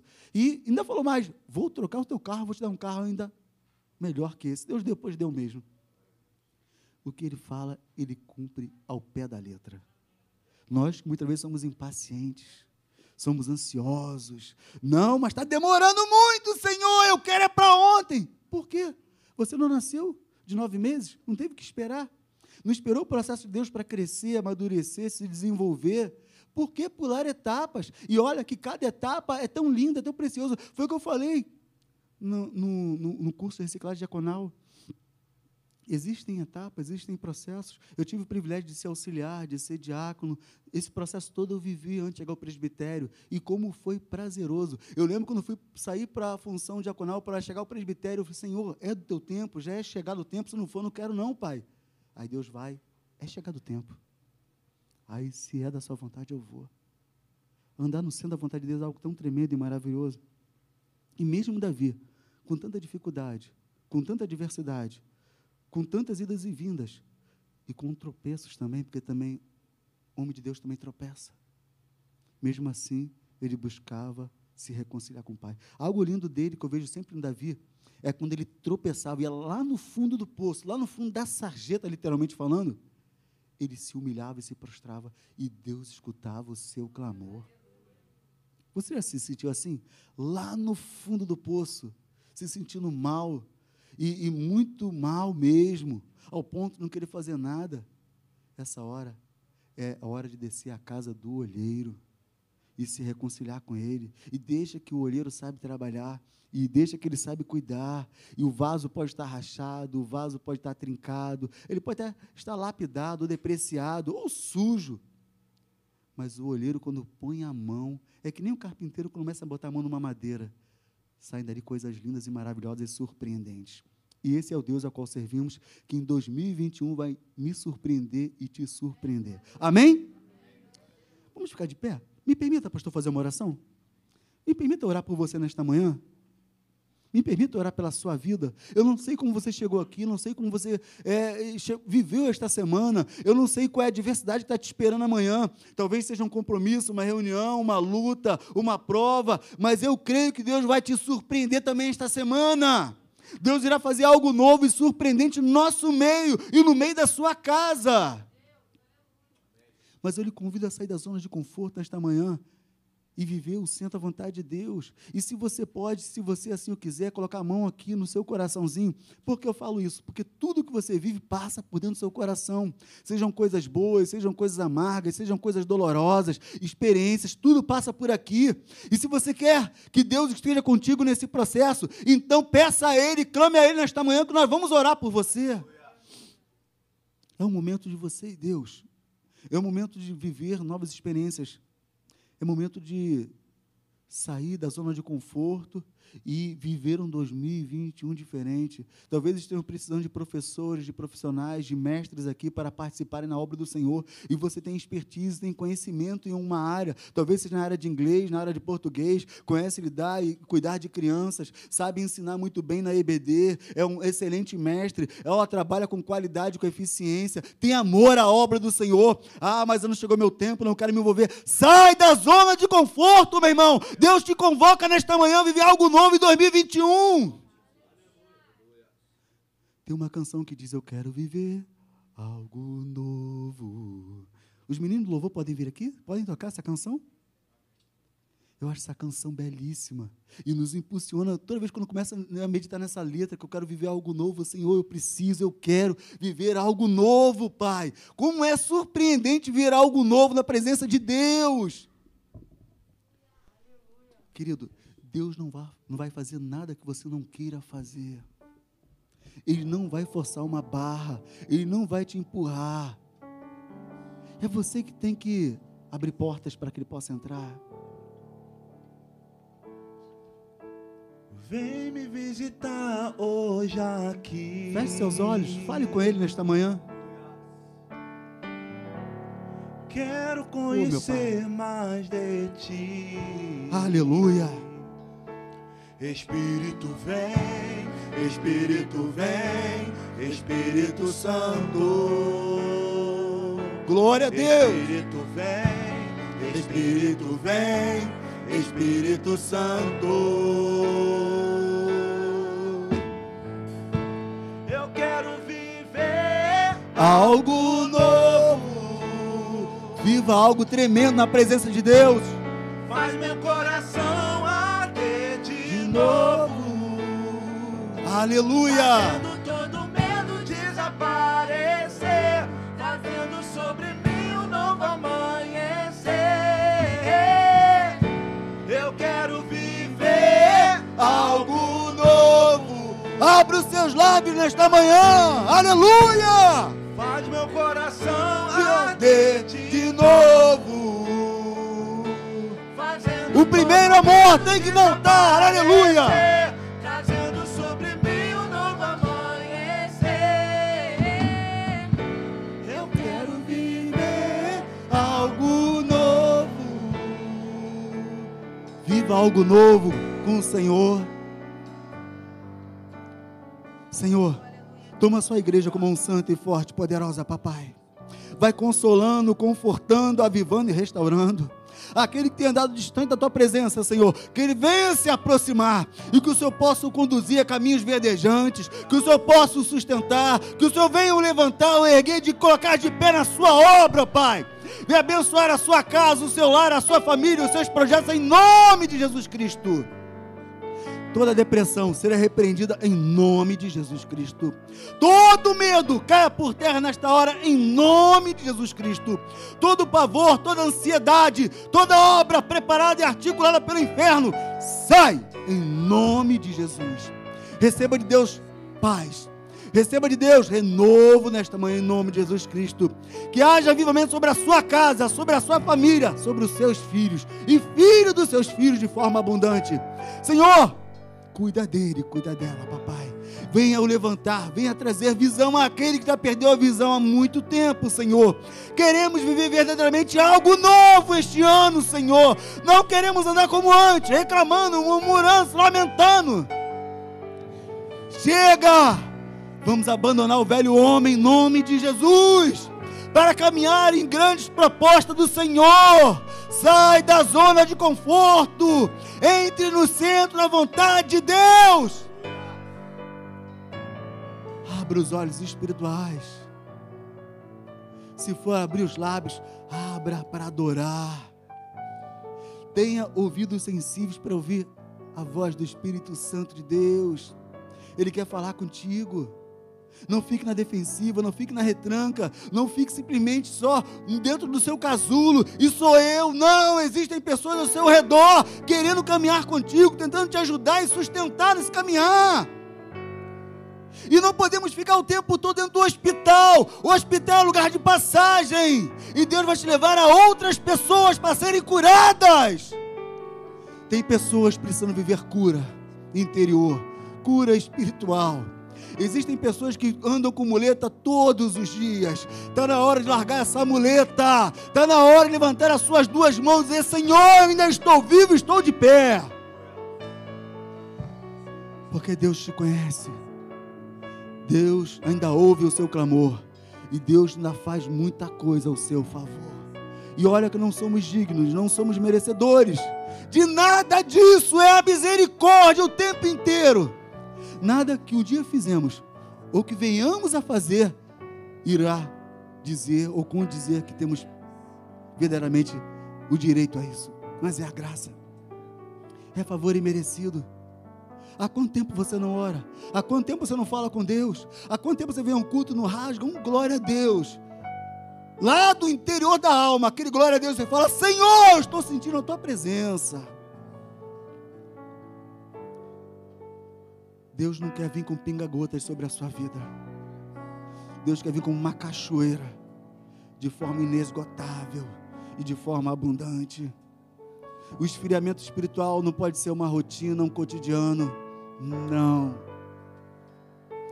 Temos que viver algo novo todos os dias.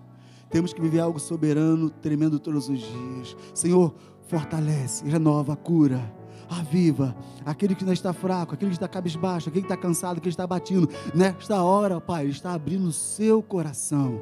Nesta hora, Ele está abrindo os seus lábios para louvar e glorificar o Teu santo e poderoso nome. E nós cremos no sobrenatural, Pai. Nós cremos no Deus zeloso, poderoso, maravilhoso, que está conduzindo, curando, sarando e libertando nesta manhã, em nome de Jesus Cristo. Aleluia. Glória a Deus. Você pode rasgar um glória a Deus aí, querido? Você pode aplaudir o Senhor Jesus? Aleluia. Vamos cantar então? Desce como fogo, Santo Espírito, desce como fogo, incendeia, incendeia.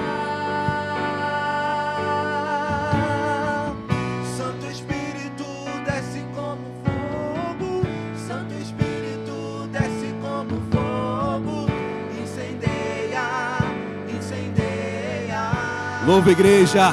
Aleluia.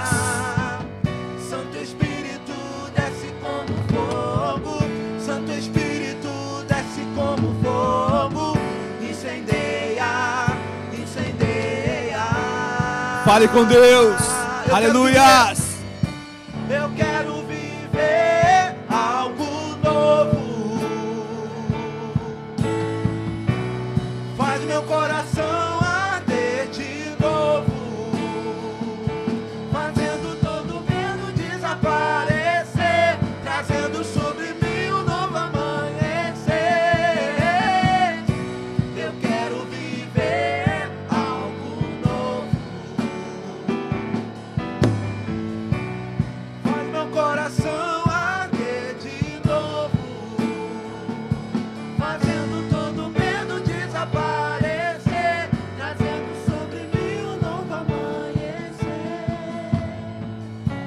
Deus amado, nós te louvamos, ó Pai. Nós te agradecemos porque tu és um Deus que ouve, que conhece, que faz. Tu és o Deus das nossas vidas. Deus, em nome de Jesus, obrigado pelo maná desta manhã. Obrigado pela palavra trazida pelo teu servo. Certamente saímos daqui, ó Pai, edificados, encorajados, certos do teu cuidado e ao mesmo tempo da nossa responsabilidade como despenseiros aqui nesta terra. Deus, obrigado por tudo que tu falasse conosco nesta manhã, em nome de Jesus. Amém e amém. Pode dar mais uma linda salva de palmas a Cristo. Podem se assentar, queridos. Quem foi abençoado, diga glória a Deus. Amém. Eu também fui muito abençoado nesta manhã. E olha que eu comecei pregando sobre dízimos, ofertas, e eu falei sobre nomes, até de uma brincadeira, e olha como Deus já tinha preparado nomes específicos para a mensagem desta manhã. Amém? Deus nos usa até brincando.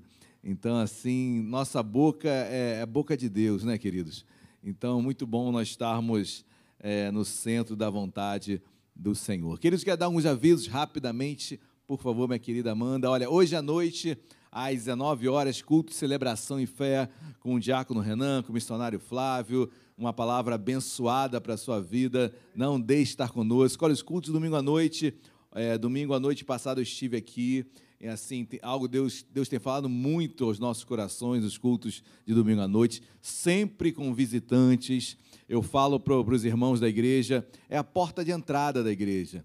Então, domingo de manhã, geralmente é a consolidação, os irmãos que é, se consolidam, vêm para a parte da manhã, é, tem uma escola bíblica dominical. Então, é, normalmente, eles acabam se deslocando para amanhã, à noite também, mas visitantes, igual acontece à noite, não tem igual. Então, queridos, é um momento, o culto da noite é um culto focado realmente para que você é, venha buscar a Deus e também trabalhar na seara. Então não deixe de estar conosco todo domingo à noite, às 19 horas, hoje inclusive, ok?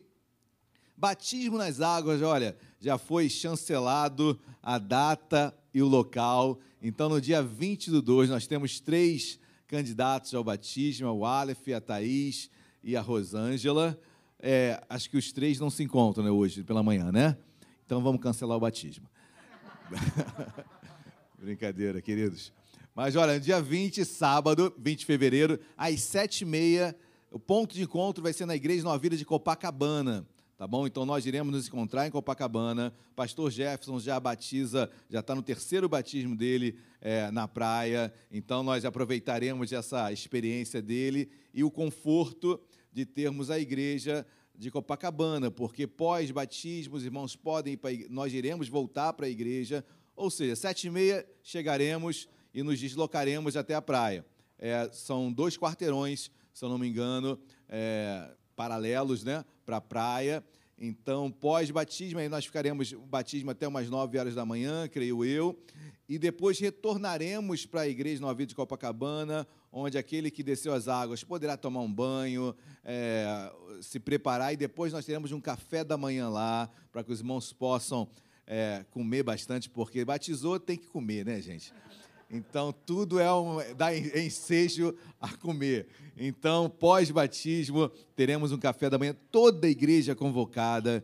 Queridos, olha, talvez seja o primeiro e o último. Eu, eu oro para que seja o último, não no sentido de pejorativo da praia, mas no sentido de que essa pandemia se encerre em nome de Jesus, amém? E nós possamos ter os nossos batismos, normalmente acontecem em um sítio ali na Barra de Guaratiba. Mas Toda a igreja convidada às sete, horas, sete e meia da manhã, lá na igreja Nova Vida de Copacabana. Vamos é, marcar a história da igreja. Vai ser um batismo lindo. Levaremos uma bandeira lá da igreja para colocar como ponto de sinalização ali na areia da praia. E faremos um batismo que certamente alegrará o coração do Senhor. Amém? Culto da Conquista, quarta-feira, tem sido cultos também abençoados eu tenho pregado sobre uma série de mensagens sobre a voz de Deus e as vozes do mundo. Quarta-feira passada, queridos, eu preguei sobre uma voz do mundo que não acontece. Pelo menos em Vila Isabel, eu nunca, nunca escutei essa voz.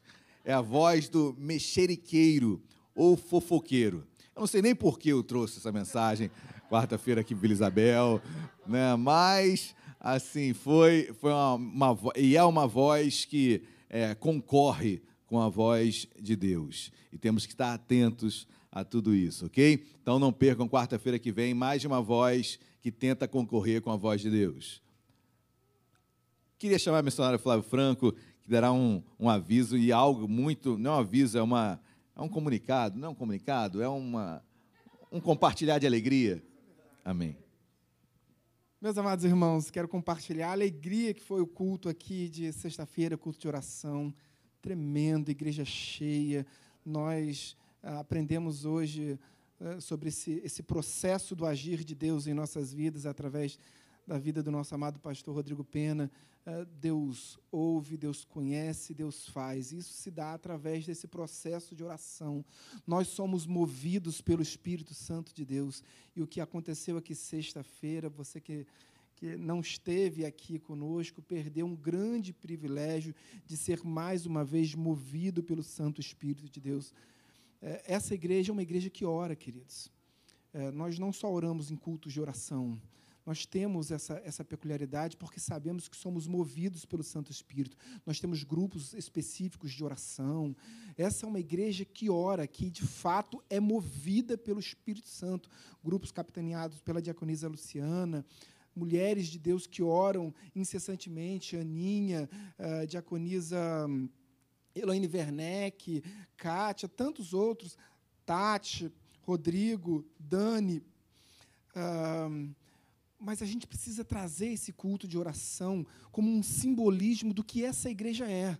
Uma igreja que é movida pelo Santo Espírito, queridos. Eu quero que a minha vida seja movida pelo Santo Espírito. Eu vou compartilhar algo aqui, pastor, que eu já falei com o pastor, falei com a igreja na sexta. Na semana passada, nós recebemos um convite, uh, profissionalmente falando, de ir embora para Curitiba, na Justiça Federal de lá. E é um convite irrecusável, e na nossa cabeça a gente fala assim: poxa, o vento sopra e o Espírito Santo está nos levando para Curitiba. Curitiba é a minha cidade, queridos. Eu amo Curitiba, meu, meu único irmão mora lá, eu tenho um apartamento lá. Uh, uh, e eu falei assim: eu vou para Curitiba.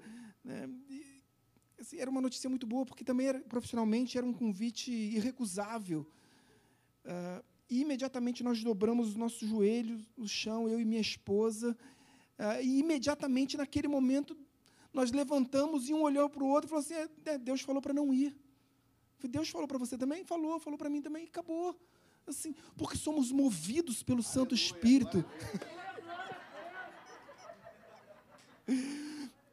somos movidos, queridos, levantamos com paz no coração, não é isso que Paulo fala à igreja de Colosso, a paz de Cristo sendo como árbitro nos nossos corações. Então é isso, tinha paz nos nossos corações. Semana passada eu fiz uma cirurgia difícil para mim, eu tentei fazer essa cirurgia cinco anos atrás, quase vim a óbito, foi um resgate madrugada, eu já estava quase sem pulsação, e fiz agora de novo, tentando, porque da primeira vez o meu organismo tinha rejeitado o, o, parafuso cirúrgico, fiz agora, estou perfeito. Por quê?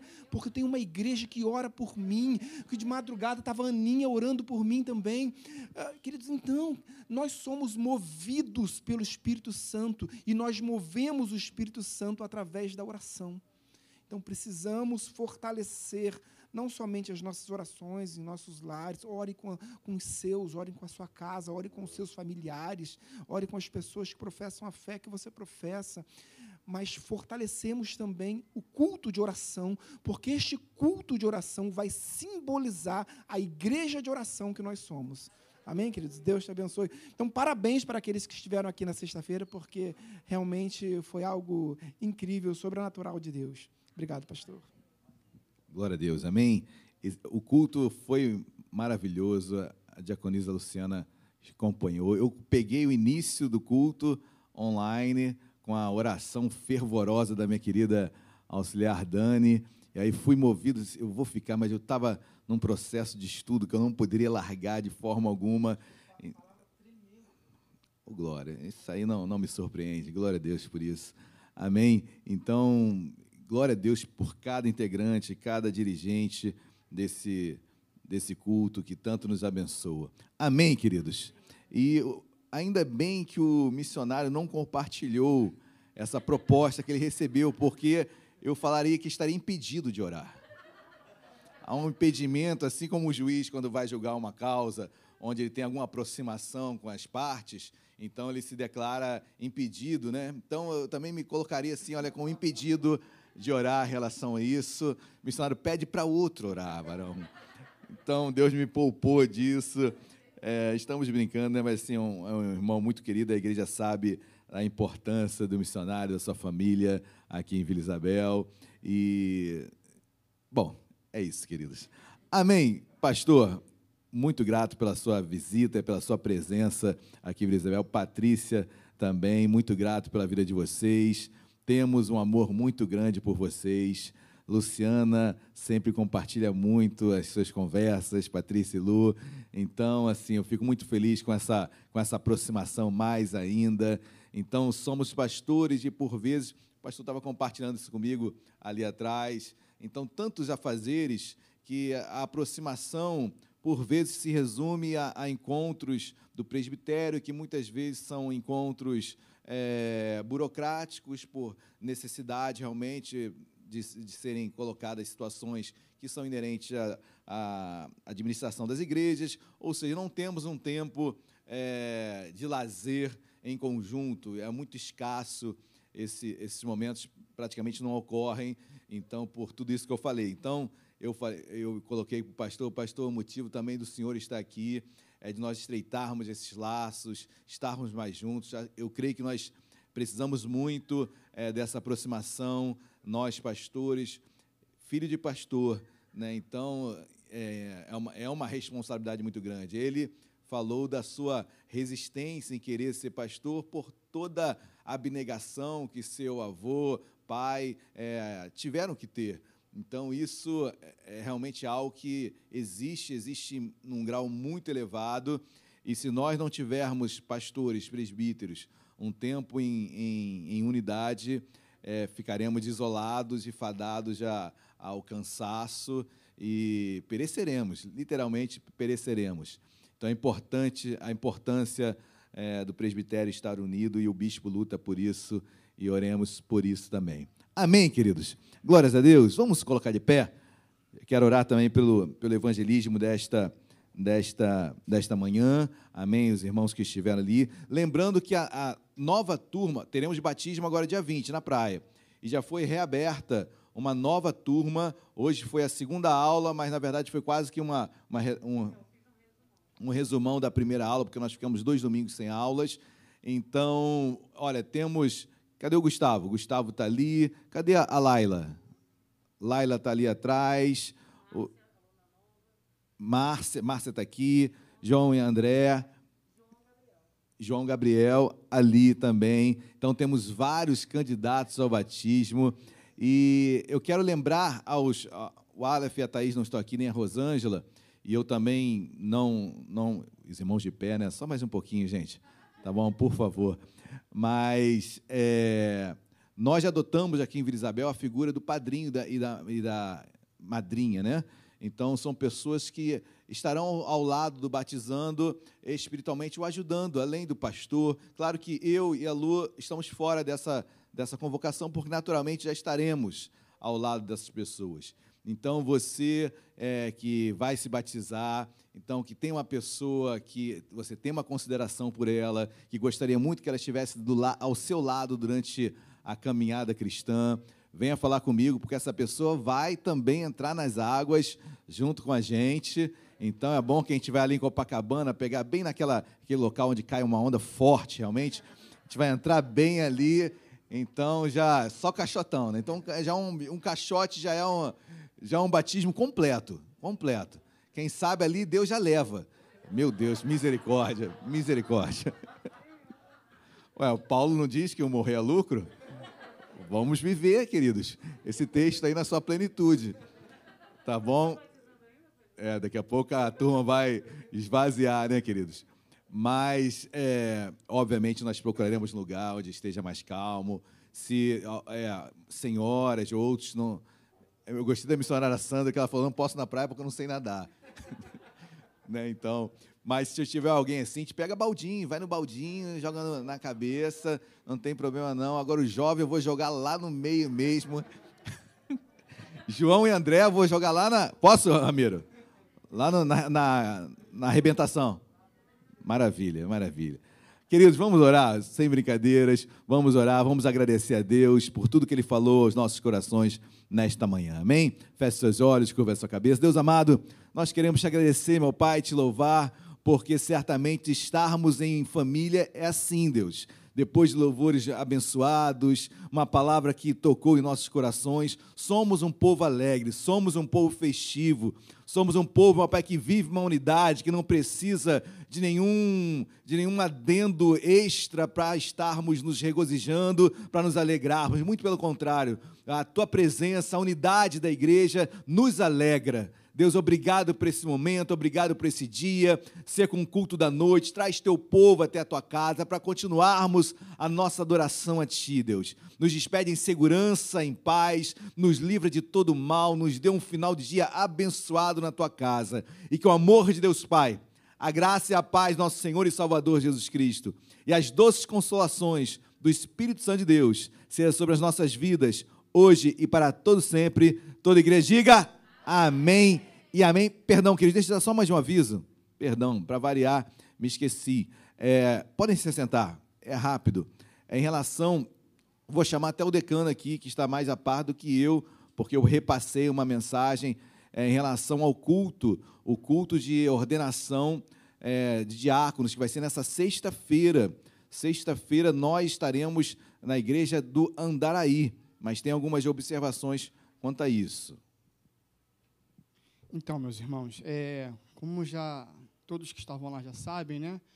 É, foi dividida, foram a, a, turma foi dividida em duas, né? Umas igrejas vão se vão, vão o culto vai ser na, na Tijuca e outras igrejas, inclusive a nossa, será no Andaraí. Vai ter no Usina também, ó. Isso eu não sabia. E orientação do bispo é a seguinte, né? Inclusive do pastor o Wellington também reforçou essa orientação com relação aos novos irmãos, né, que vão estar sendo consagrados. Que, por favor, é, o que acontece? Ah, no, onde nós vamos fazer lá o nosso culto, o pastor falou que é em torno de 90 lugares, né? Então, assim, só nós diáconos que fomos destinados à igreja do Andaraí somos 71. Então, se todo mundo for levar é, pai, filho, irmão, irmã, a, a lotação lá vai vai estourar. Então, a orientação do pastor e do bispo é a seguinte, do pastor Wellington, que no máximo os irmãos né, que vão estar agora é, sendo levantados, porque os antigos não, amém? Os antigos não podem levar ninguém. Os antigos, os antigos não estão proibidos. Estou brincando, gente. Mas Pronto, ó, o pastor aqui está falando, acabou. Então, os irmãos que vão estar agora sendo apresentados, os novos diáconos, que, poxa, tenham a compreensão e o carinho, né? É, que entendam que só devem convidar, no máximo, a esposa ou o esposo e os filhos. Amém? Por um motivo lógico, que é óbvio que é de segurança, de saúde. Não vamos encher aquele lugar, embora no, nosso coração queira que todos estejam lá, nós temos que ter esse cuidado na hora de, de, da, da ordenação. Tá bom, meus amados? Mais alguma coisa, pastor? Obrigado pela oportunidade. Amém, queridos. Amém? Então vamos colocar de pé. Não, perdão, já oramos, né? Queridos, vão em paz. Uma, uma semana abençoada. Glória a Deus.